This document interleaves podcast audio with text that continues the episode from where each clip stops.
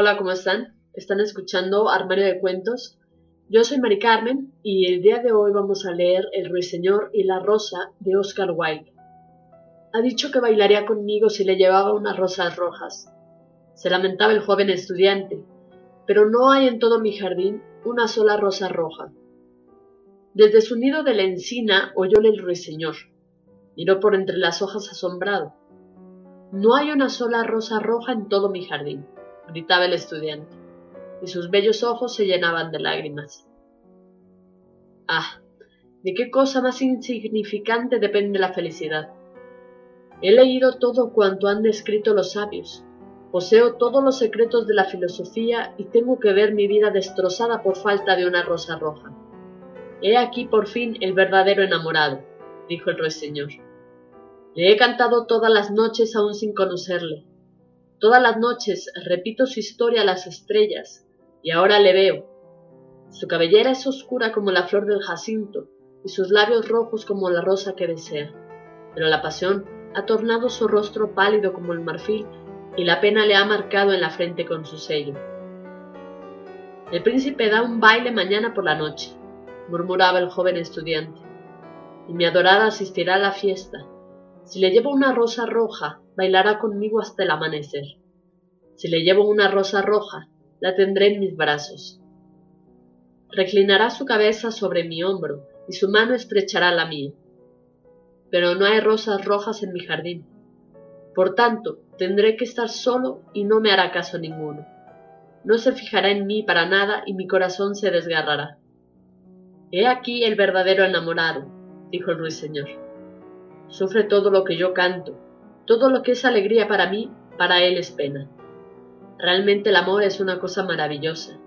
Es más precioso que las esmeraldas y más caro que los finos ópalos. Perlas y garanates no pueden pagarle porque no se haya expuesto en el mercado. No puede uno comprarlo al vendedor, ni pesarlo en una balanza para adquirirlo a peso de oro. Los músicos estarán en su estrado, decía el joven estudiante, Tocarán sus instrumentos de cuerda y mi adorada bailará a los sones del arpa. Bailará tan vaporosamente que su pie no tocará el suelo, y los cortesanos con sus alegres atavíos la rodearán solícitos, pero conmigo no bailará porque no tengo rosas rojas que darle. Y dejándose caer sobre el césped, hundía su cara en sus manos y lloraba. ¿Por qué lloras? preguntaba una lagartija verde correteando cerca de él con su cola levantada. Sí, ¿Por qué? decía una mariposa que revoloteaba persiguiendo un rayo de sol. Eso es. ¿Por qué? murmuró una margarita a su vecino, con una dulce vocecilla. Llora por una rosa roja. ¿Por una rosa roja? ¡Qué ridículos! Y la lagartija, que era algo cínica, se echó a reír con todas sus ganas. Pero el ruiseñor, que comprendía el secreto de la pena del estudiante, permaneció silencioso en la encina, reflexionando en el misterio del amor. De pronto desplegó sus alas oscuras y emprendió el vuelo. Pasó por el bosque como una sombra, y como una sombra atravesó el jardín. En el centro del parterre se levantaba un hermoso rosal, y al verle voló hacia él y se posó sobre una ramita. Dame una rosa roja, le gritó, y te cantaré mis canciones más dulces. Pero el rosal sacudió su cabeza. Mis rosas son amarillas, respondió, tan amarillas como los cabellos de las sirenas que se sientan sobre un tronco de árbol, más amarillas que el narciso que florece en los prados, antes de que llegue el segador con su hoz. Pero ve en busca de mi hermano, el que crece debajo de la ventana del estudiante, y quizá él te dé lo que pides. Entonces el ruiseñor voló al rosal que crecía debajo de la ventana del estudiante. Dame una rosa roja, le gritó, y te cantaré mis canciones más dulces. Pero el arbusto sacudió su cabeza. Mis rosas son rojas, respondió, tan rojas como las patas de las palomas, más rojas que los grandes abanicos de coral que el océano mece en sus abismos. Pero el invierno ha helado mis venas, las heladas han marchitado mis botones, el huracán ha partido mis ramas y no tendré ya rosas en todo este año. No necesito más que una rosa roja, gritó el ruiseñor. Una sola rosa roja. ¿No hay ningún medio para que yo la consiga? Hay un medio, respondió el rosal, pero es tan terrible que no me atrevo a decírtelo. Dímelo, contestó el ruiseñor. No soy asustadizo. Si necesitas una rosa roja, dijo el rosal, tienes que hacerla con notas de música, al claro de la luna y teñirla con la sangre de tu propio corazón. Cantarás para mí con el pecho apoyado en mis espinas. Cantarás para mí durante toda la noche y las espinas te atravesarán el corazón. La sangre de tu vida correrá por mis venas y se convertirá en sangre mía. La muerte es un buen precio por una rosa roja, replicó el ruiseñor. Y todo el mundo ama la vida. Es grato posarse en el bosque verdeante y mirar al sol en su carro de oro y a la luna en su carro de perlas. Dulce es el olor de los nobles espinos, Dulces son las campanillas que se esconden en el valle y los brezos que cubren la colina. Sin embargo, el amor es mejor que la vida. ¿Y qué es el corazón de un pájaro comparado con el de un hombre? Entonces desplegó sus alas oscuras y emprendió el vuelo. Pasó por el jardín como una sombra y como una sombra cruzó el bosque. El joven estudiante permanecía tendido sobre el césped, allí donde el ruiseñor le dejó, y las lágrimas no se habían secado aún en sus bellos ojos. Sed feliz, le gritó el ruiseñor.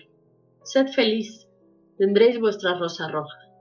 La crearé con notas de música al claro de la luna y la teñiré con la sangre de mi propio corazón. Lo único que os pido en cambio es que seáis un verdadero enamorado, porque el amor es más sabio que la filosofía, aunque ésta lo sea, y más fuerte que el poder, aunque éste también lo sea. Sus alas son color de fuego y su cuerpo color de llama, sus labios son dulces como la miel, y su aliento es como el incienso. El estudiante levantó los ojos del césped y prestó atención, pero no pudo comprender lo que le decía el ruiseñor, pues únicamente sabía las cosas que están escritas en los libros. Pero la encina lo comprendió y se puso triste, porque amaba mucho al ruiseñorcito que había construido el nido en sus ramas. Cántame la última canción, murmuró. Me quedaré tan triste cuando te vayas. Entonces el ruiseñor cantó para la encina, y su voz era como el agua reidora de una fuente argentina. Al terminar su canción, el estudiante se levantó, sacando al mismo tiempo su cuadernito de notas y su lápiz de bolsillo. El ruiseñor, se decía paseándose por la alameda. El ruiseñor posee una belleza innegable, pero siente? Me temo que no. Después de todo, es como muchos artistas, todo estilo sin nada de sinceridad no se sacrifica por los demás, no piensa más que en la música y en el arte, como todo el mundo sabe, es egoísta. Ciertamente no puede negarse que su voz tiene notas muy bellas. Qué lástima que todo eso no tenga sentido alguno, que no persiga ningún fin práctico. Y volviendo a su habitación se acostó sobre su jergoncito y se puso a pensar en su adorada. Al poco rato se durmió. Y cuando la luna brillaba en los cielos, el ruiseñor voló al rosal y colocó su pecho contra las espinas, y toda la noche cantó con el pecho apoyado sobre las espinas, y la fría luna de cristal se detuvo y estuvo escuchando toda la noche. Cantó durante toda la noche y las espinas penetraron cada vez más en su pecho y la sangre de su vida fluía de su pecho. Al principio cantó el nacimiento del amor en el corazón de un joven y de una muchacha, y sobre la rama más alta del rosal floreció una rosa maravillosa, pétalo tras pétalo, canción tras canción. Primero era pálida como la bruma que flota sobre el río, pálida como los pies de la mañana y argentada como las alas de la aurora. La rosa que florecía sobre la rama más alta del rosal parecía la sombra de una rosa en un espejo de plata, la sombra de la rosa en un lago. Pero el rosal gritó al ruiseñor que se apretase más contra las espinas. Apriétate más, pequeño ruiseñor, le decía, o llegará el día antes de que la rosa esté terminada. Entonces el ruiseñor se apretó más contra las espinas y su canto fluyó más sonoro, porque cantaba el nacimiento de la pasión en el alma de un joven y de una virgen. Y un delicado rubor apareció sobre los pétalos de la rosa, lo mismo que enrojece la cara de un enamorado que besa los labios de su prometida. Pero las espinas no habían llegado aún al corazón del ruiseñor. Por eso el corazón de la rosa seguía blanco, porque sólo la sangre de un ruiseñor puede colorear el corazón de una rosa. Y el rosal gritó al ruiseñor que se apretase más contra las espinas. Apriétate más, pequeño ruiseñor, le decía, o llegará el día antes de que la rosa esté terminada. Entonces el ruiseñor se apretó aún más contra las espinas, y las espinas tocaron su corazón, y él sintió en su interior un cruel tormento de dolor. Cuanto más acerbo era su dolor, más impetuoso salía su canto, porque cantaba el amor sublimizado por la muerte, el amor que no acaba en la tumba. Y la rosa maravillosa enrojeció como las rosas de Bengala. Purpúreo era el color de los pétalos y purpúreo como un rubí era su corazón. Pero la voz del ruiseñor desfalleció. Sus breves alas empezaron a batir y una nube se extendió sobre sus ojos.